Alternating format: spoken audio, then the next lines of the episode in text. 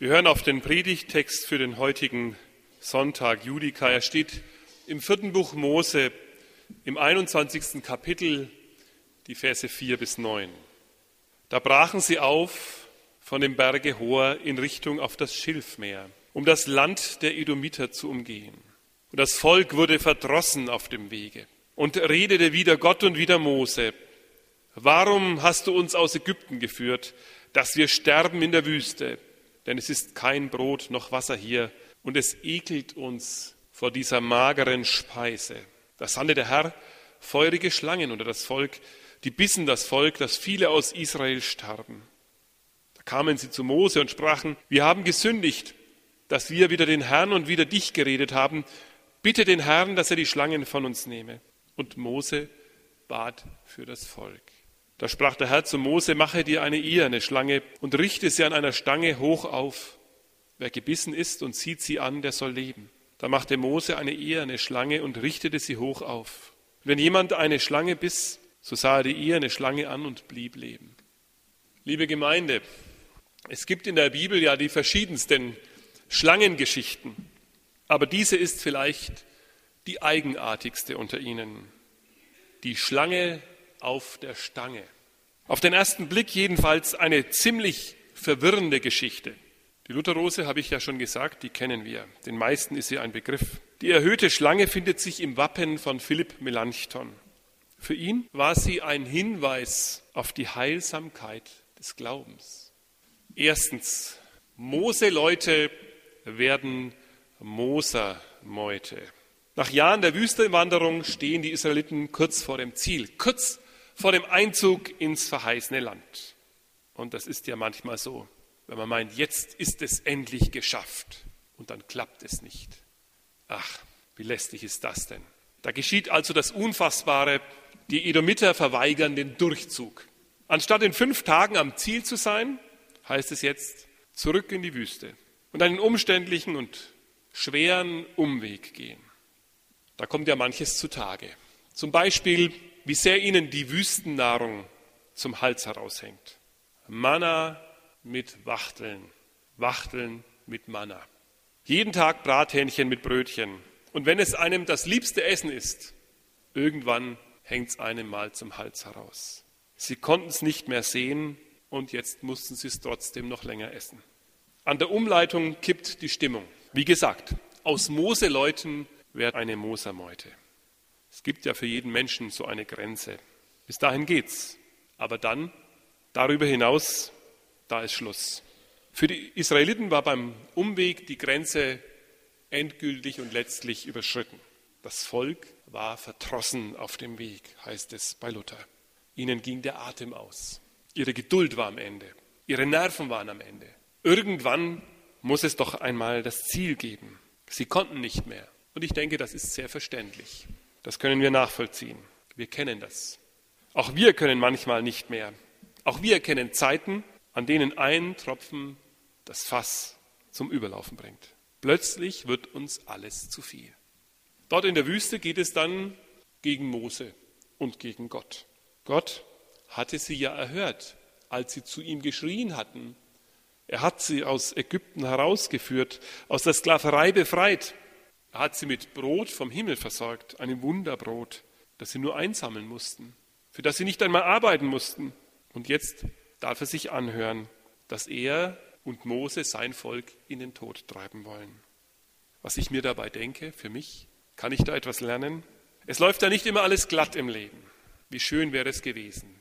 Da kommen hochmotivierte, interessante Interessenten für unsere zweite Pfarrstelle, schauen sich um, begeisternd, begeistert und dann sagen sie mir, schön wäre es gewesen, aber das Haus gefällt uns nicht.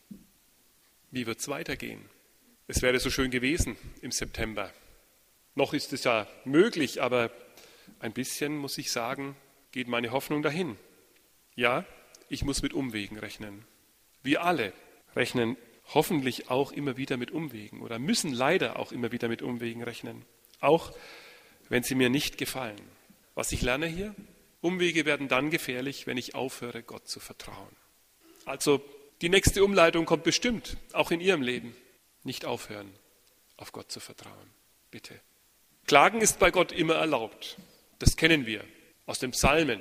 Die sind ja voller Klagen, aber alles mies machen, alles runterreden, das gefällt Gott nicht. Dass wir ihm unseren Kummer sagen dürfen, das wissen wir. Aber Gott selber schlecht machen, ihn herunterziehen, dagegen setzt sich Gott zur Wehr. Und noch etwas. Dankbarkeit ist die Würze, die das Leben frisch und interessant macht.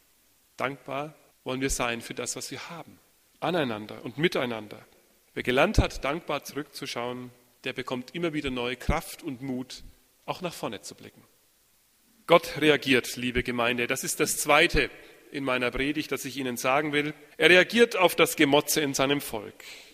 Wie er reagiert, na, ob wir das so gerne hören, es fällt mir richtig gehen schwer, es Ihnen zu verkünden. Aber ich sag's noch einmal, es steht halt da. Er sandte feurige Schlangen, die bissen das Volk und viele starben. So, liebe Gemeinde, möchten wir Gott nicht haben. Nein, es soll zurückhaltend sein und vorsichtig mit uns umgehen. Er ist doch der liebe Gott. So sagen wir es doch immer. Er soll berechenbar bleiben in all dem, was er macht. Das ist unangenehm. Kann es sein, dass Gott so vorgeht? Vielleicht kann man es auch anders übersetzen, kann man es weicher machen und schöner. Gott hielt die feurigen Schlangen nicht zurück. Das heißt, bisher hat er sein Volk geschützt. Jetzt, wo sie maulen, schützt er sie eben nicht mehr. Aber ehrlich gesagt, auch diese andere Übersetzung hilft uns nicht so richtig weiter. Denn in der Luther-Übersetzung, da können wir meinen, Gott nimmt Rache. Und in den anderen Versen oder in der anderen Version, da liegt ja der Gedanke nahe, Gott wäre beleidigt. Beides ist falsch. Die entscheidende Frage ist, was will Gott erreichen? Wo führt das Ganze hin? Und die Antwort steht in Vers 7, liebe Gemeinde. Sie kommen zu Mose und sagen, wir haben gesündigt. Bete für uns. Gott will, dass wir anhalten, dass wir zur Stille kommen, dass wir entdecken, wir sind schuldig geworden. Herr, wir sind wieder da. Wie kommen wir zum Anhalten in unserem Leben? Haben wir uns das zur Gewohnheit gemacht, innezuhalten, zu Gott zu kommen, auf unsere Schuld zu schauen oder ist uns das zuwider und wir wollen einfach immer weitermachen? Wir wollen das gar nicht hören. Manchmal kehrt ja so ein Ton ein. Ach, es ist doch lästig, wenn der Gottesdienst immer schon mit dem Sündenbekenntnis anfängt. Ja, ein bisschen ist das schon wahr. Und doch hören wir nicht auf, es uns zur Gewohnheit zu machen, innezuhalten, Gottes Licht in unser Leben und in unser Herz scheinen zu lassen. Umkehren. Gott schenke uns das, dass wir diese Erkenntnis haben für unser Leben, dass wir da, wo wir falsch liegen, einen neuen Weg anfangen können, bereit sind, umzukehren. Das ist unangenehm, ich weiß. Es wäre doch so viel bequemer, wenn wir die Sache mit der Sünde einfach übergehen könnten, wenn wir zu allen sagen, kommt zu unserem Gott, er liebt euch, es kann alles so bleiben, wie es ist. Es ist schön, wenn ihr einfach nur da seid. Aber die Erfahrung lehrt, liebe Gemeinde, dass Menschen Gott ganz anders begegnen, wenn sie entdecken, dass in ihrem Leben eine Schuld ist. Eine Schuld, die zu vergeben ist. Wenn wir sie in Gottes Licht erkennen, dann ist das auch nicht unser Schaden, sondern dann fangen wir an, uns nach der Liebe auszustrecken, die Gott uns anbietet. Denn ohne das ist uns oft auch die Liebe Gottes zu wenig. Und wir nehmen sie als selbstverständlich. Ja, das weiß doch jeder, dass Gott ein lieber Gott ist, oder? Bewegt es einen? Bewegt es die Massen hierher? Gott bleibt ein Gott der Liebe und der Vergebung, liebe Gemeinde. Wir lernen es aus dieser Geschichte. Er will, dass aller Schaden geheilt wird. Aber er will auch, dass wir ihn erkennen und uns von ihm verändern lassen und erneuern lassen. Das ist sein Weg mit uns. Das Volk Israel hat es jedenfalls begriffen in dieser Geschichte. Sie haben gemerkt, dass die giftigen Schlangen so zerstörerisch sind wie ihre giftigen Reden gegen Mose und gegen Gott. Giftig reden können wir ja zum Glück nicht, oder? Sie bekennen jedenfalls Mose ihre Schuld und bitten um Befreiung. Und zuletzt, auch jetzt reagiert Gott. Es erinnert uns an das, was im Neuen Testament uns zugesagt wird. Da, wo wir ihm unsere Schuld bekennen, da ist er treu und gerecht, dass er uns alles vergibt. Er schenkt Heil und Leben, weil sie ihn darum bitten. Er vergibt ihnen den Aufstand gegen sich. Er erhört ihr Gebet. Allerdings nicht ganz so, wie sie sich das vorgestellt haben. Sie haben sich gedacht, wir machen so, weg mit den Schlangen, dann haben wir eine Ruhe. Sehr oft so, wenn wir Gott um etwas bitten, haben wir sehr präzise Vorstellungen, wie Gott etwas zu machen hat, wie er uns helfen soll. Aber Gott rettet anders und er rettet auf seine Weise. Es braucht ihr Vertrauen, das sie vorher nicht haben wollten. Aber Gott rettet mehr, als sie gedacht haben, denn er rettet auch die, die schon gebissen sind. Die vergisst er nicht. Jeder, der gebissen ist, soll gerettet werden. Letztlich hat uns ja die Schlange schon längst gebissen. Wir verstehen doch den Rückblick auf den Garten Eden. Letztlich hat es uns doch alle schon erwischt. Und alle sollen gerettet werden. So sagt Gott. Deshalb bekommt Mose den Auftrag, diese Schlange aus Bronze zu machen, sie an einer Stange hoch aufzurichten. Sie soll das Zeichen der Heilung und des Heiles sein. Was für ein merkwürdiges Zeichen. Die Schlange auf der Stange. Was den Tod bringt, soll im Vertrauen auf Gott zum Zeichen des Heils werden. Nicht ein wirkliches Siegeszeichen wird aufgerichtet, ein Adler, so wie es die Römer vor ihren Legionen hergetragen haben, sondern ein Zeichen des Todes wird aufgerichtet. Sie sollen vor ihrem Tod und ihrer Schuld nicht fliehen und nicht davonlaufen, sondern gerade im Gericht Gottes Gnade finden. Denn Gott, der sie durch diese Strafe hindurch leben lassen will, er lässt sich finden. Er ist barmherzig und gnädig.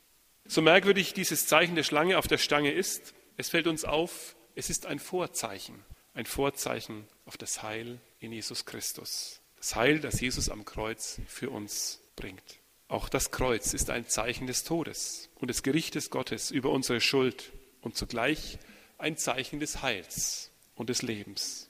Wir sehen das Kreuz ja immer groß aufgerichtet vor uns hier in der Kirche. Und wenn wir zum Grab gehen, dann wird vor uns an einem Stab hoch aufgerichtet das Kreuz vorweggetragen, damit wir erkennen, da wo bei uns alles zu Ende geht, ist Gott noch da. Sein Heil, es zieht unser Leben aus dem Tod in seine Gegenwart. Jesus beschreibt uns das in Johannes Kapitel 3. Und wie Mose in der Wüste die Schlange erhöht hat, so muss der Menschensohn erhöht werden, damit alle, die an ihn glauben, das ewige Leben haben. Darum geht es, liebe Gemeinde. Nicht um Brot und Brathähnchen, sondern um das ewige Leben. Denn so sehr, sagt Jesus, hat Gott die Welt geliebt, dass er seinen eingeborenen Sohn gab, damit alle, die an ihn glauben, nicht verloren werden, sondern das ewige Leben haben. Denn Gott hat seinen Sohn nicht in die Welt gesandt, dass er die Welt richte, sondern dass er die Welt rette. Aufschauen zu Jesus. Das wollen wir tun. Erkennen wir doch, dass unser Gott heilsam ist, voller Heil. Er geht mit uns gut um. Er will uns Leben schenken. Er geht nicht an die Symptome, sondern er heilt die Ursachen unserer Krankheit. Gut für uns, wenn wir darin seine Liebe erkennen und ihr vertrauen. Amen.